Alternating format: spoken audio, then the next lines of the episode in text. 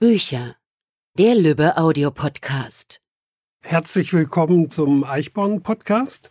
Äh, wir sitzen hier zu dritt im Tonstudio und ich habe das große Vergnügen, äh, hier vorzustellen unsere Autorin Jasmin Schreiber und die Sprecherin Maximiliane Hecke, die heute hier bei uns zu Gast ist und das Hörbuch von Jasmins äh, Roman Marianengraben eingesprochen hat.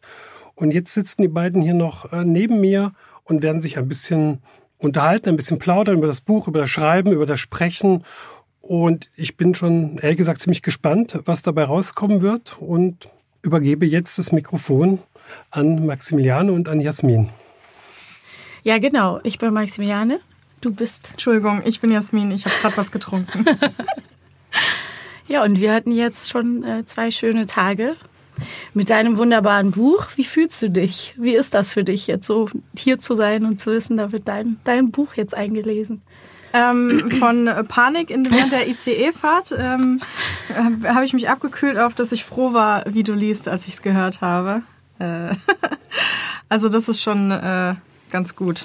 Und ansonsten, ja, ich weiß nicht, einmal wurde ein Text von mir rezitiert. Das war jetzt nicht aus dem Buch. Der wurde so getragen und ähm, schwülstig tatsächlich vorgetragen von jemand anderen, dass ich seitdem Angst hatte vor Leuten, die meinen Text vorlesen, weil ich gar nicht so, auch wenn es vielleicht stellenweise trauriger Text ist, nicht so mega die äh, melodramatisch melancholische bin so. Und aber äh, das hast du ganz gut gemacht. Ich kann das sehr gut verstehen. Ich glaube, das ist auch schwierig, wenn jemand die eigenen Worte, die ja in, im Kopf sozusagen immer mhm. ganz besonders klingen, dann vertonen soll. Ja. Ähm, und natürlich schafft man das nicht hundertprozentig, eine Vorstellung von jemandem selber zu, zu äh, treffen. Aber ich glaube, man kann eben durch die Stimmauswahl und den Stil und äh, die Grundhaltung schon ganz viel machen. Wann kommt dein Buch eigentlich raus? Am Mal ganz Am 28.02. Ähm, genau. Dann und kommt auch das Hörbuch raus? Ja zeitgleich? Du fragst mich hier Sachen, als hätte ich irgendeine Ahnung vom Vertrieb, ey. Meistens kriege ich eine E-Mail von Uwe oder sonst irgendjemanden vom Verlag, der irgendwas sagt und ich sage immer ja. und ähm, wie lange hast du jetzt an dem Buch geschrieben?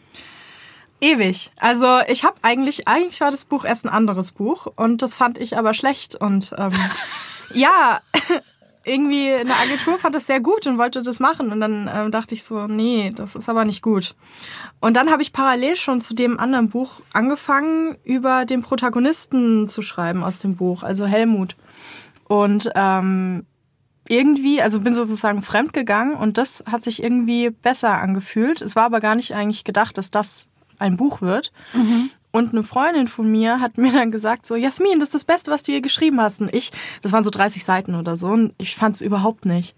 Und es war, weiß gar nicht mehr wann. Entweder, mal kurz überlegen, 2018 oder so irgendwann. Und dann habe ich mich halt doch auf das, äh, diesen anderen, das Manuskript konzentriert und habe bestimmt tausende Versionen davon irgendwie angefangen. Und dann irgendwann bin ich dann auch auf die Schreibmaschine umgestiegen, weil ich einfach gemerkt habe, dass ich ähm, nicht sehr gut am Rechner schreiben kann, wenn die Geschichte vorankommen soll. Mhm. Erstens das Internet, zweitens dazwischen, ja. ja, zweitens mein ADHS und das in Kombination mit einem internetfähigen äh, Schreibgerät, schlechte Kombi.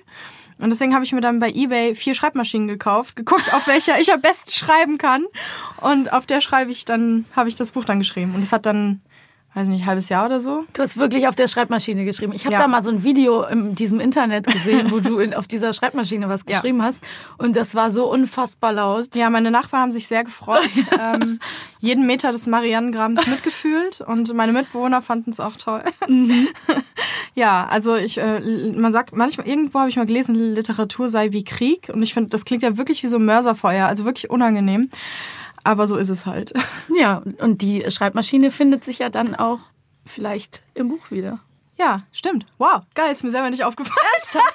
Ich habe das sofort als, ich dachte, das ist ja geil, dass es auch eine Parallele ist. Ja, stimmt. Ja, siehst du mal. Das ist wie bei der Gedichtinterpretation im Deutschunterricht. So, was hat sich die Autorin dabei gedacht? Und als der Lehrer sagt dann irgendwas, ja. Und aber als Schülerin dachte ich schon immer so, weil's, nee. Als ja, so- ob der sich das dabei gedacht ja, hat. Ja. ich hatte einen Freund von mir, der ist Maler, auch ein äh, recht erfolgreicher Maler aus Österreich. Und ich war mal bei so einer ähm, Eröffnung von ihm und da war der ORF da und die haben dann so mega tolle Sachen über seine Bilder gesagt. So Interpretation, was das bedeutet und so. Und dann danach hat er sich zu mir gebeugt und mir gesagt, ich hatte einfach nur Bock, einen Affen zu malen. Das war's. Diese ganzen Sachen, die da rein interpretiert wurden, nicht vorhanden. Aber er meinte, sau gut, er hat sich das alles gemerkt. Und wenn er jetzt gefragt wird, sagt er das einfach immer. ja, das ist auf jeden Fall äh, Ja. wahrscheinlich äh, oft so, ne, dass im Nachhinein dann Sachen noch mehr rausgefunden werden. Das ist der Ja. Fanservice. Ich bin wirklich gespannt, was Leute da, wenn sie mein Buch lesen, was sie da so rein interpretieren oder, oder rauslesen oder stilistisch denken, oh, das ist ein Stilmittel und das ist einfach nur Zufall. Ja, und ähm, das fand ich jetzt schon interessant. Du hast gesagt, der Protagonist Helmut war Mhm. tatsächlich, war das dann deine erste Figur, die du hattest? Ja, Der das war war, zuerst da. genau, Helmut war da und ähm, er ist so angelehnt an jemanden, den ich in echt kannte. Der ist aber mittlerweile schon verstorben. Und ähm, ich weiß nicht, irgendwie, der hat eigentlich, Helmut hat quasi einfach viel mehr Backstory und alles, aber es ist nur in meinem Kopf, weil ich ihn schon so oft in so verschiedenen Varianten, Perspektiven jetzt geschrieben hatte, bevor ich mit dem Manuskript dann jetzt wirklich ähm, Fortschritte gemacht habe. Ähm, geht natürlich, fehlt natürlich viel in dem Buch, aber er ist sehr plastisch für mich dadurch. Ja, und eigentlich hatte er erst eine andere, ganz andere Story und auch so andere Gegenspieler, Mitspieler, was auch immer. Und die Geschichte hat sich äh, zum Teil aus dem alten Buch sind tatsächlich auch rübergewechselt in den Marianengraben und ähm, aber er ist halt irgendwie geblieben und irgendwie das Schreiben fühlt sich immer ein bisschen an für mich wie so Archäologie, so eine Ausgrabung und dann kratzt man an einem Knochen rum, denkt sich krassen Schlüsselbein, aber sobald man weiterkriegt, merkt man, dass dann doch das Schienbein war oder so.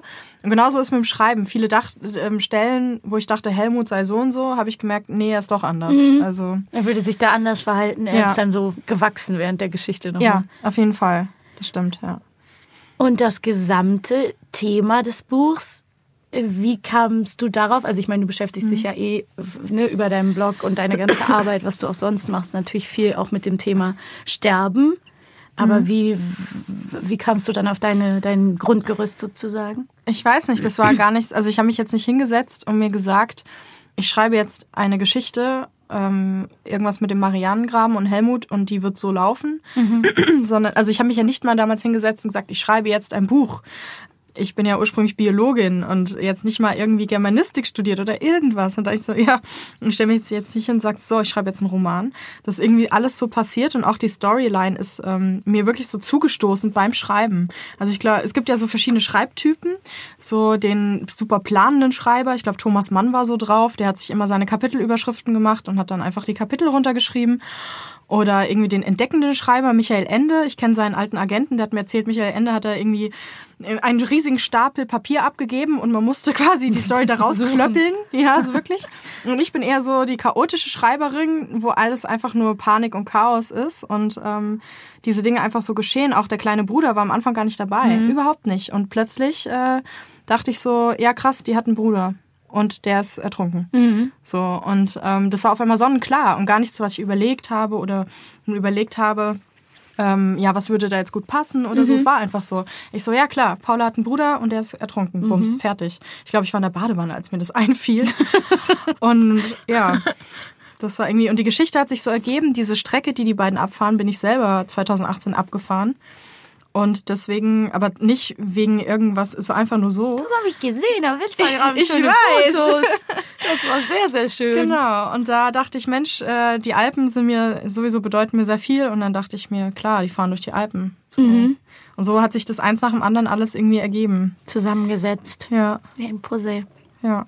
Ja, und ich meine, dein, dein Hund, ist, ist der Hund, wie sehr ist der Hund in der Geschichte an Chloe angelehnt? Ja, es ist noch eine Untertreibung sogar. Aber ja, es ist äh, quasi wirklich eins zu eins Chloe. Jeder, der meinen Hund kennt, auch das mit der Karotte. Ich will es jetzt nicht spoilern, aber ähm, Ich hab's mir gedacht, ja, dass das wirklich so es ist wirklich, kom sie ist ein sehr komplizierter Hund, die schon sehr viel erlebt hat und ähm, deswegen ist ähm, und ich war im Krankenhaus ähm, und da hat mein ehemaliger Mitbewohner gesagt, Mensch, äh, schreib doch äh, Chloe mit ins Buch rein. Und dann dachte ich mir, stimmt. Und auch im Krankenzimmer habe ich da angefangen, den Hund noch dazu zu schreiben. Dabei gab es da eigentlich noch gar keinen Hund. Um mir so ein kleines Denkmal zu setzen. Ja, das ist wirklich schön. Vor allen Dingen, man sieht dann halt schon direkt so eine lustige Crew, die da Ja. unterwegs ist. Ne? Also dadurch Ja. kriegt das halt nochmal so eine ganz andere Ja. Bildhaftigkeit. Ich wusste auch irgendwie, eine. Sache, ja, eine Sache, die ich wirklich von Anfang an wusste, war, dass da ein Hund dabei ist.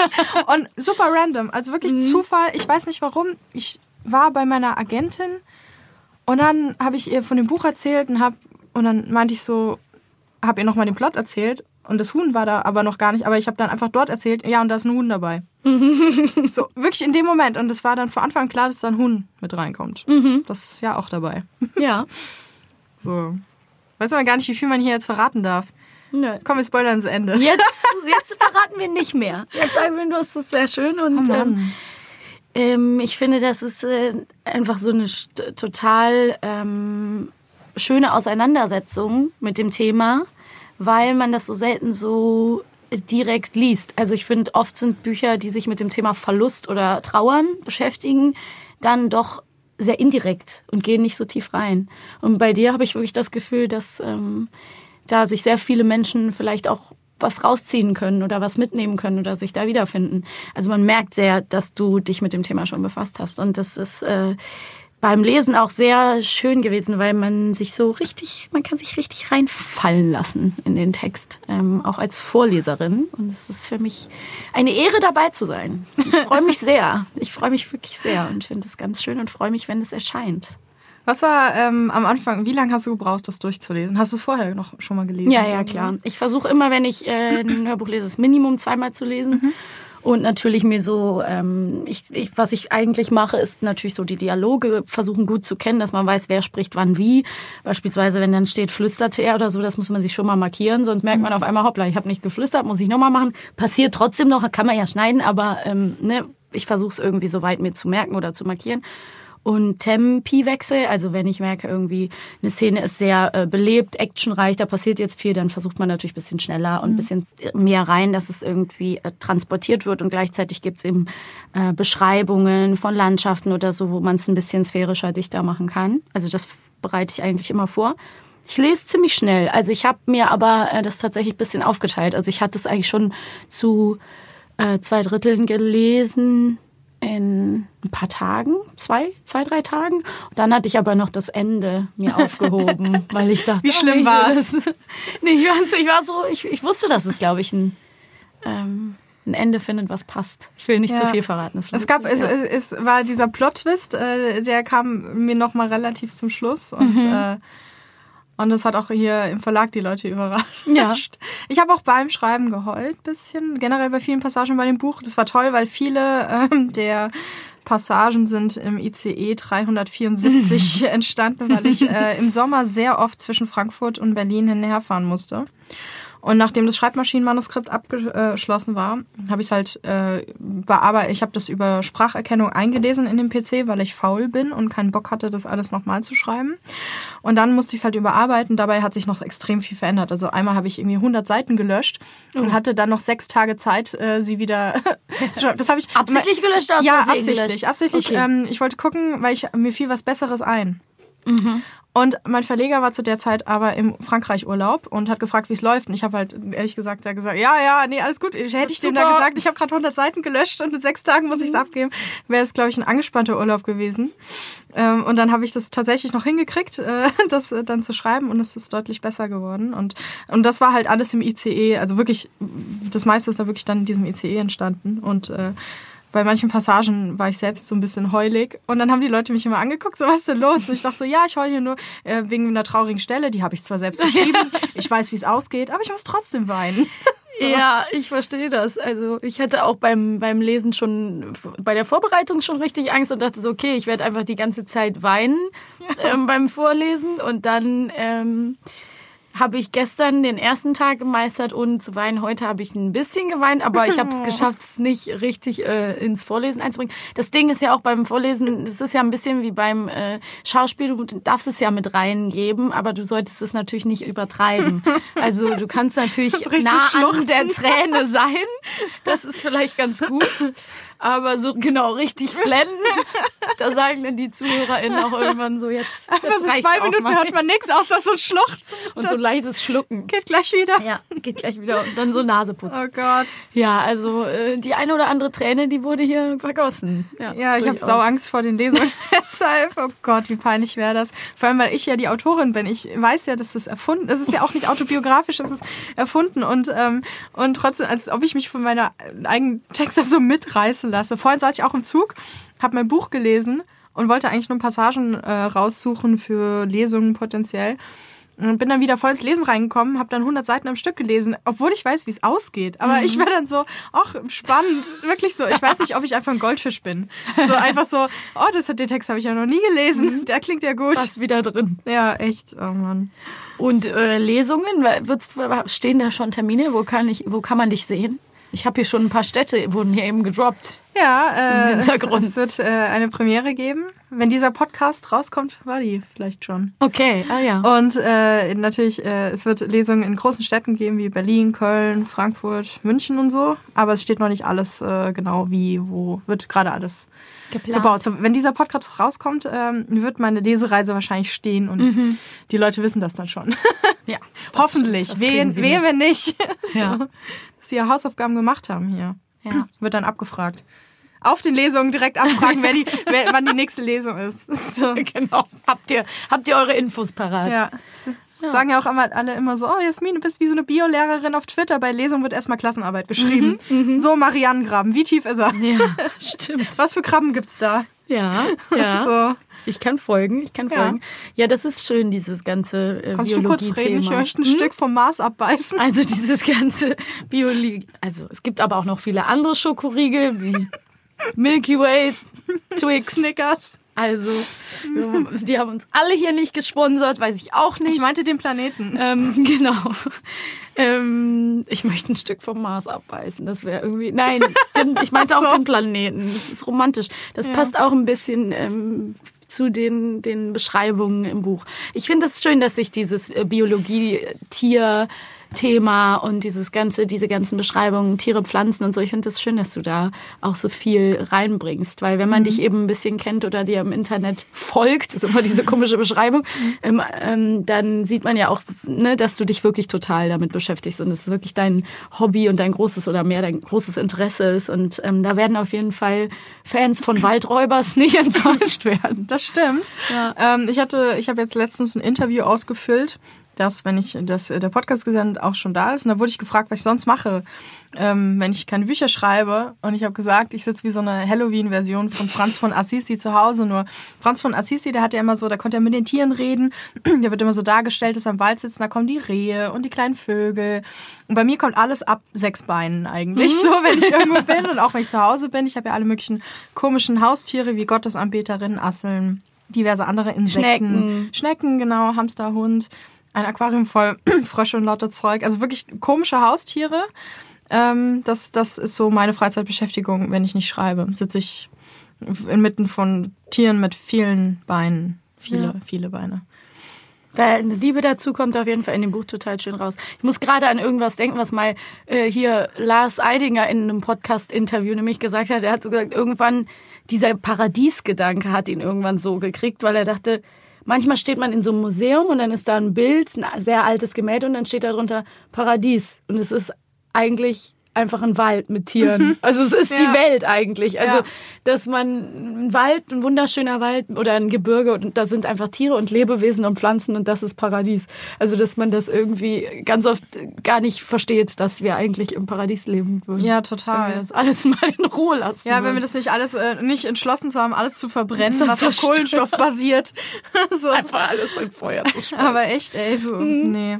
Ja, also ich, äh, ich liebe halt Wald und sowas Mhm. und ähm, ich bin ich wohne immer in großen Städten, ähm, bin aber an für sich interessiere ich mich nicht für Städte. Ich würde niemals einen Städtetrip in eine andere Stadt machen. Ich würde nie nach Barcelona fliegen Mhm. übers Wochenende oder fahren oder meinetwegen laufen.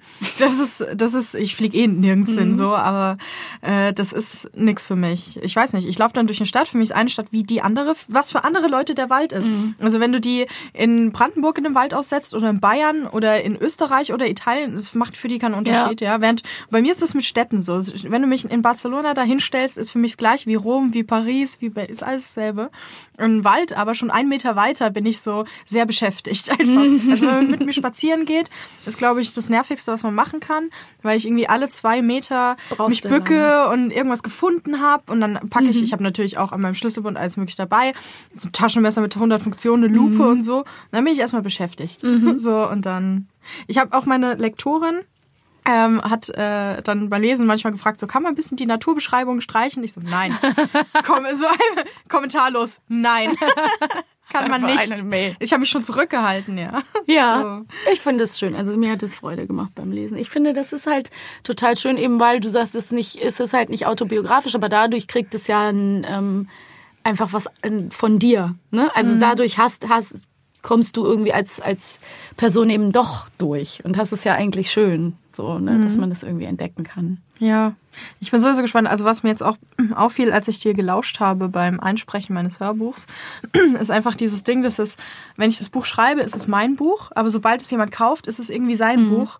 Und genauso wie du die Stellen anders gelesen hast, als ich sie in meinem Kopf gehört habe, auch wenn es super war, ja, und ich total erleichtert war und dachte, Mensch, das wird gut, ähm, ist es anders. Und dann dachte ich so, ja, ab dem Moment machst du es halt zu deinem Buch und das macht ja jede Leserin, jeder Leser auch, äh, wenn die das Buch dann lesen, ist es plötzlich deren Buch, weil das irgendwie was mit denen zu tun hat. Man kauft sich ja Bücher, man liest die und dann identifiziert man sich manchmal an manchen Stellen oder ähm, gerade ist in so einer Lebenssituation, wo man denkt, das passt gerade, das bin gerade irgendwie ich und das finde ich total spannend. Ich würde am liebsten bei jeder Person, die das Buch liest, daneben sitzen, aufgeregt warten und dann fragen, wie es war und, und was sie dabei gedacht hat und sowas. Und wie Also- sehen die so für dich aus, die Figuren? Und wie stellst Ja, du dir den genau, so vor? so. Und ja, ist ja für jeden dann anders. Ne? Ja, Also, total. Oder auch so, wie sie bestimmte Dinge aufnehmen und was sie dann darüber denken. Also äh, mein Text ist da, der ist quasi dann einfach nur die Grundlage für das, was im Kopf abgeht. Und da würde ich so gern einfach, das werde ich nie erfahren, aber das würde ich so gern sehen. nicht von allen Menschen, die Nee. es lesen. Vielleicht von einigen. Oh Gott.